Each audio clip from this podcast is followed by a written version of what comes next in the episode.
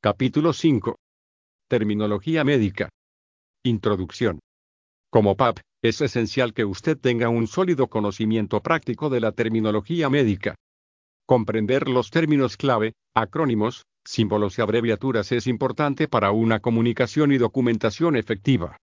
Entender cómo se forman los términos y cuáles son las definiciones de las diversas partes de un término médico le ayudará a determinar el significado de un vocablo desconocido al separar la palabra. Una vez que comprenda la terminología médica, será capaz de comunicarse de manera efectiva con otros miembros del SM, la atención médica y los equipos de seguridad pública. Anatomía de un término médico. Los términos médicos se componen de distintas partes que realizan funciones específicas. Cambiar o eliminar cualquiera de esas partes puede alterar significativamente la función, o el significado, de una palabra. Los componentes de los términos médicos incluyen palabra raíz, la base de la palabra, prefijo, lo que ocurre antes de la palabra raíz, sufijo, lo que ocurre después de la palabra raíz, vocales combinantes, vocales que unen una o más raíces de palabras con otros componentes de un término.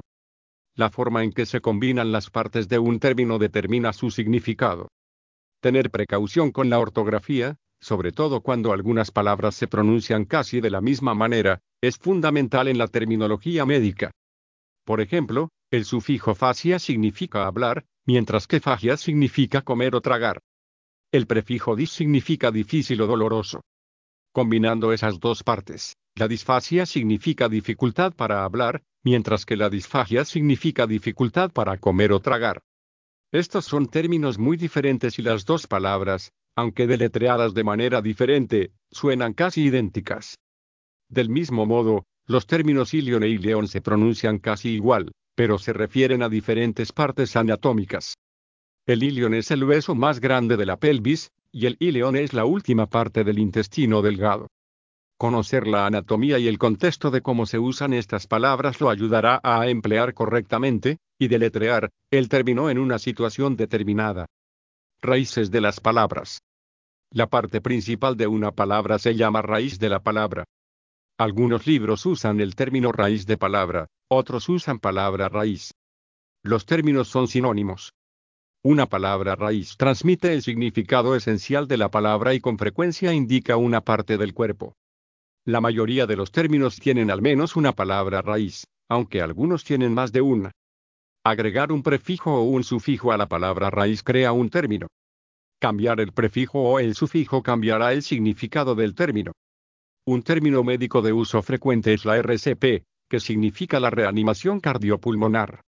Cardiopulmonar se descompone de la siguiente manera. Cardio es una palabra raíz que significa corazón y pulmonar es una palabra raíz que significa pulmones. Al realizar la RCP hace circular la sangre mediante la compresión del corazón y se introduce aire en los pulmones. De esta manera se reanima a un paciente. Algunas palabras raíces también pueden usarse como prefijos o sufijos para otros términos. Prefijos. Un prefijo es la parte de un término que aparece al principio de una palabra. Por lo general describe la ubicación y la intensidad. Los prefijos se encuentran con frecuencia en el lenguaje general, por ejemplo piloto automático, submarino, triciclo, así como en la terminología médica y científica. No todos los términos médicos tienen prefijos. Un prefijo da a la palabra raíz un significado específico. Cuando una palabra médica contiene un prefijo, el significado de la palabra se altera. Por ejemplo, pnea es la palabra raíz para respirar. Agregar el prefijo a, sin, brady, lento, o taqui, rápido, a una palabra crea tres términos muy diferentes. A barra sin respirar. Brady barra apnea, respiración lenta. Taqui barra apnea, respiración rápida. Al aprender a reconocer algunos de los prefijos médicos más comunes, usted puede averiguar el significado de los términos que tal vez no le sean inmediatamente familiares. Sufijos.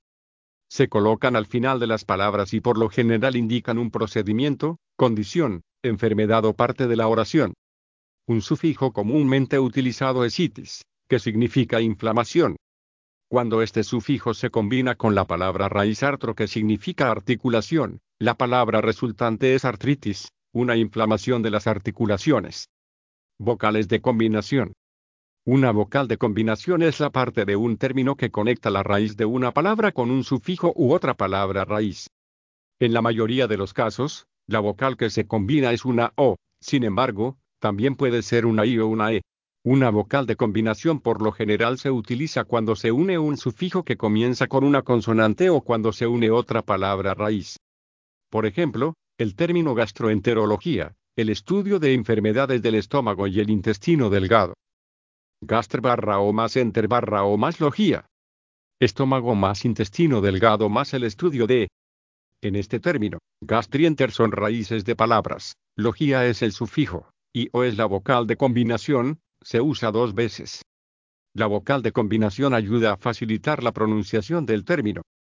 Sin la vocal, el término sería bastante difícil de pronunciar, gastroenterología. Una vocal de combinación que se muestra con la palabra raíz se llama forma de combinación. Estas son algunas de las formas de combinación más comunes. Cardi barra o corazón. Gastre barra o estómago. Hepat barra o hígado. Arter barra o articulación. Oste barra o hueso. Pulmón barra neum barra o pulmones. Reglas para la construcción de palabras. Al construir o desglosar un término médico, es útil comprender algunas reglas básicas. A continuación se resumen las reglas abarcadas hasta ahora. 1. El prefijo siempre está al principio de un término, sin embargo, no todos los términos tendrán un prefijo. 2. El sufijo siempre está al final del término. 3. Cuando un sufijo empieza con una consonante, se emplea una vocal de combinación entre la raíz de la palabra y el sufijo para facilitar la pronunciación. 4. Cuando un término tiene más de una palabra raíz, se debe colocar una vocal de combinación entre las dos raíces de la palabra, incluso si la segunda raíz comienza con una vocal. Terminación en plural. Para cambiar un término de una forma singular a plural, se aplican ciertas reglas. En la mayoría de los casos, simplemente se agrega una S a la palabra, pierna se convierte en piernas. Sin embargo, para algunos términos médicos, hacer la forma plural es más complicado. Las reglas que usted puede encontrar al convertir términos de singular a plural son 1. Palabras en singular que terminan en R se agrega es cuando es plural.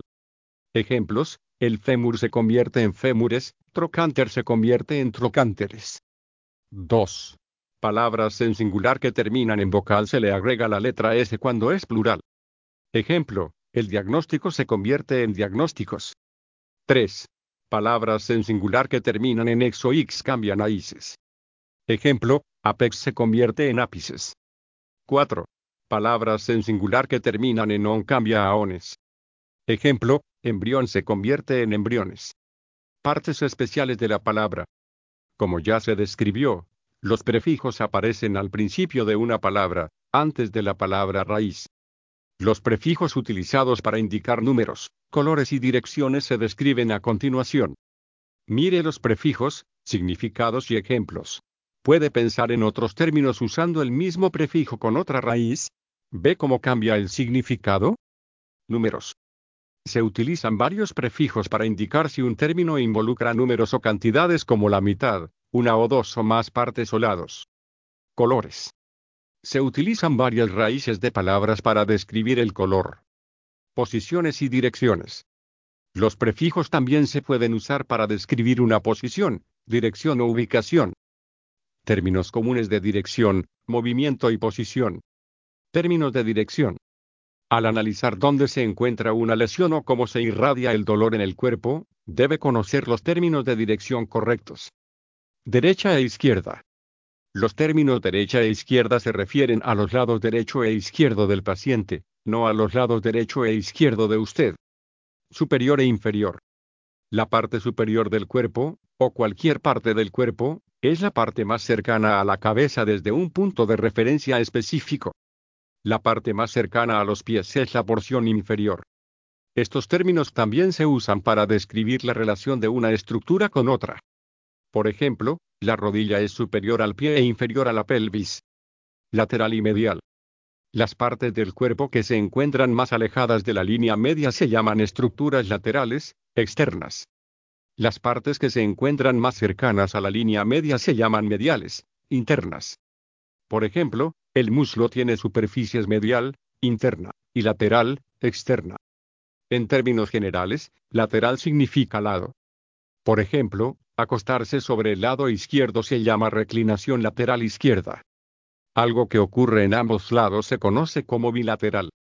Al describir la ubicación de una lesión, los términos medial y lateral ayudan a identificar una ubicación exacta. Por ejemplo, el paciente tiene una perforación de 5 centímetros, 2 pulgadas, en la cara media del muslo, hacia el interior. Proximal y distal. Los términos proximal y distal se utilizan para describir la relación de dos estructuras en una extremidad. Proximal describe las estructuras que están más cerca del tronco. Distal describe las estructuras que están más lejos del tronco o más cerca del extremo libre de la extremidad. Por ejemplo, el codo es distal al hombro y proximal a la muñeca y la mano. Superficial y profundo. Superficial significa más cerca o sobre la piel. Profundo significa más adentro del cuerpo o tejido y lejos de la piel. Por ejemplo, una quemadura superficial solo implica la capa superior de la piel, similar a una quemadura de sol. Una abrasión es una herida superficial, similar a rasparse la rodilla, mientras que una laceración profunda implica un corte más profundo en el tejido, como con un cuchillo. Ventral y dorsal. Ventral se refiere al lado del vientre del cuerpo o a la superficie anterior del cuerpo. Dorsal se refiere al lado espinal del cuerpo, o a la superficie posterior del cuerpo, incluida la parte posterior de la mano. Estos términos se utilizan con menos frecuencia que los términos anterior, la superficie frontal del cuerpo, y posterior, la superficie posterior del cuerpo. Una manera fácil de recordar dorsal es pensar en la aleta dorsal en un delfín, que está en su lado posterior, posterior. Palmar y plantar. La región frontal de la mano se conoce como palma o superficie palmar.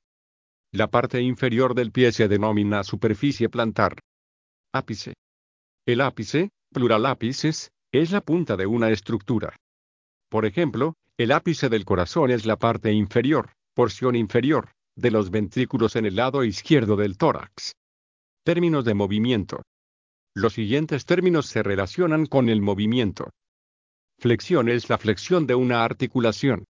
Extensión es el enderezamiento de una articulación. Aducción es el movimiento hacia la línea media. Otros términos de dirección. Muchas estructuras del cuerpo ocurren bilateralmente. Una parte del cuerpo que aparece en ambos lados de la línea media es bilateral. Por ejemplo, los ojos, oídos, manos y pies son estructuras bilaterales, lo que significa que hay uno a cada lado de la línea media. Esto también es cierto para las estructuras internas del cuerpo, como los pulmones y los riñones. Algo que aparece en un solo lado del cuerpo se dice que ocurre unilateralmente. Por ejemplo, la expansión unilateral del tórax significa que solo un pulmón se está expandiendo con la inhalación, como con un neumotórax. El dolor que ocurre en un solo lado del cuerpo se puede llamar dolor unilateral. Como parte del proceso de evaluación, usted palpará el abdomen e informará de los hallazgos. Por lo tanto, es importante que pueda describir la ubicación exacta de las áreas del abdomen. La forma de describir las secciones de la cavidad abdominal es por cuadrantes. Imagine dos líneas que se cruzan en el ombligo, dividiendo el abdomen en cuatro áreas iguales. Estos se conocen como el cuadrante superior derecho, el cuadrante superior izquierdo, el cuadrante inferior derecho y el cuadrante inferior izquierdo.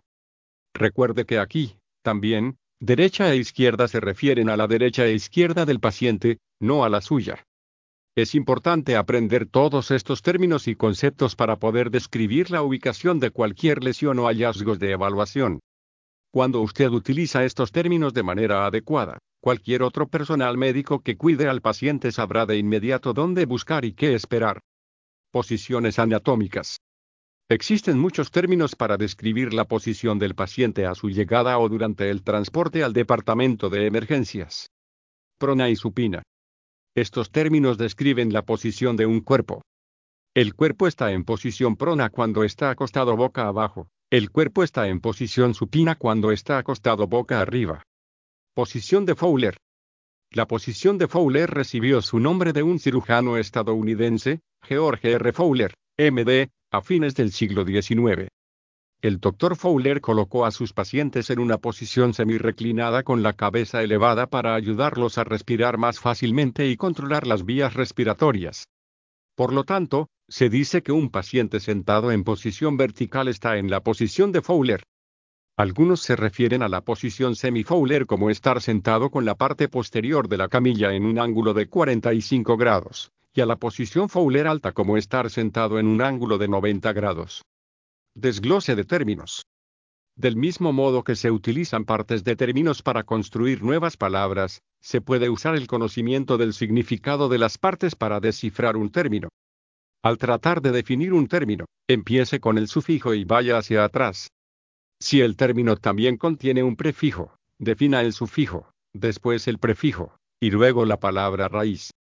Estos son unos ejemplos. Nefropatía. Nefre barra o barra patía. Patía, sufijo que significa enfermedad. O, forma de combinación.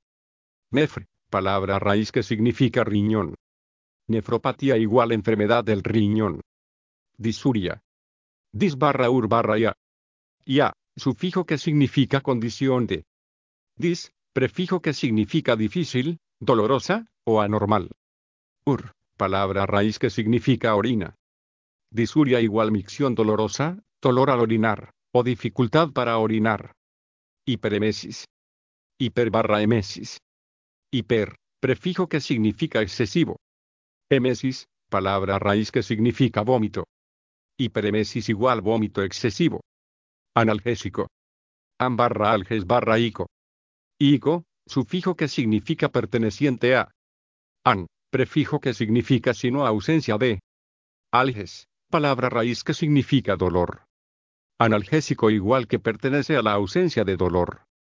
Abreviaturas, acrónimos y símbolos. Las abreviaturas, acrónimos y símbolos médicos son un tipo de taquigrafía utilizada para comunicarse en el mundo médico.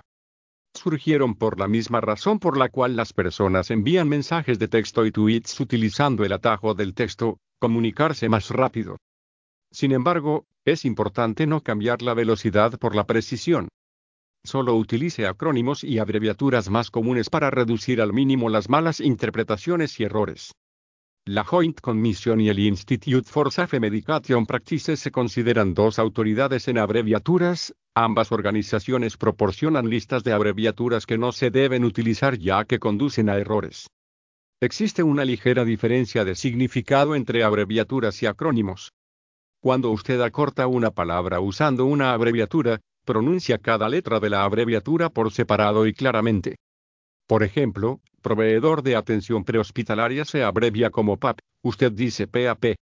Cuando usa un acrónimo, acorta varias palabras, utilizando por lo regular la primera letra de cada palabra para hacer el acrónimo. Los acrónimos se pronuncian como su propia palabra, por ejemplo la historia abreviada SAMPLE, leyendo las letras una por una, por ejemplo, SM se pronuncia SM, o mediante una combinación de las dos, por ejemplo, KPTLS se pronuncia de KPTLS y el acrónimo de Urban Search and Rescue, usar, se pronuncia usar. Habrá malos entendidos y errores y todos los involucrados en la atención de emergencia de un paciente no entienden el significado de abreviaturas o acrónimos.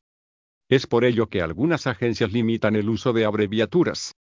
Abreviaturas ocupan el lugar de las palabras para acortar notas o documentación. Al usar abreviaturas en los reportes de atención al paciente, recuerde solo utilizar abreviaturas estándar aceptadas, para evitar confusiones y errores. Esta lista busca ayudarlo a descifrar documentos escritos por otros profesionales de la salud. Antes de usar abreviaturas en sus propios reportes, familiarícese con el uso aceptado de abreviaturas en su jurisdicción local o área de servicio. Símbolos. Al igual que las abreviaturas, los símbolos a veces se utilizan como un atajo en la comunicación y la documentación. Como con las abreviaturas, es importante usar solo los símbolos que son ampliamente entendidos y aceptados.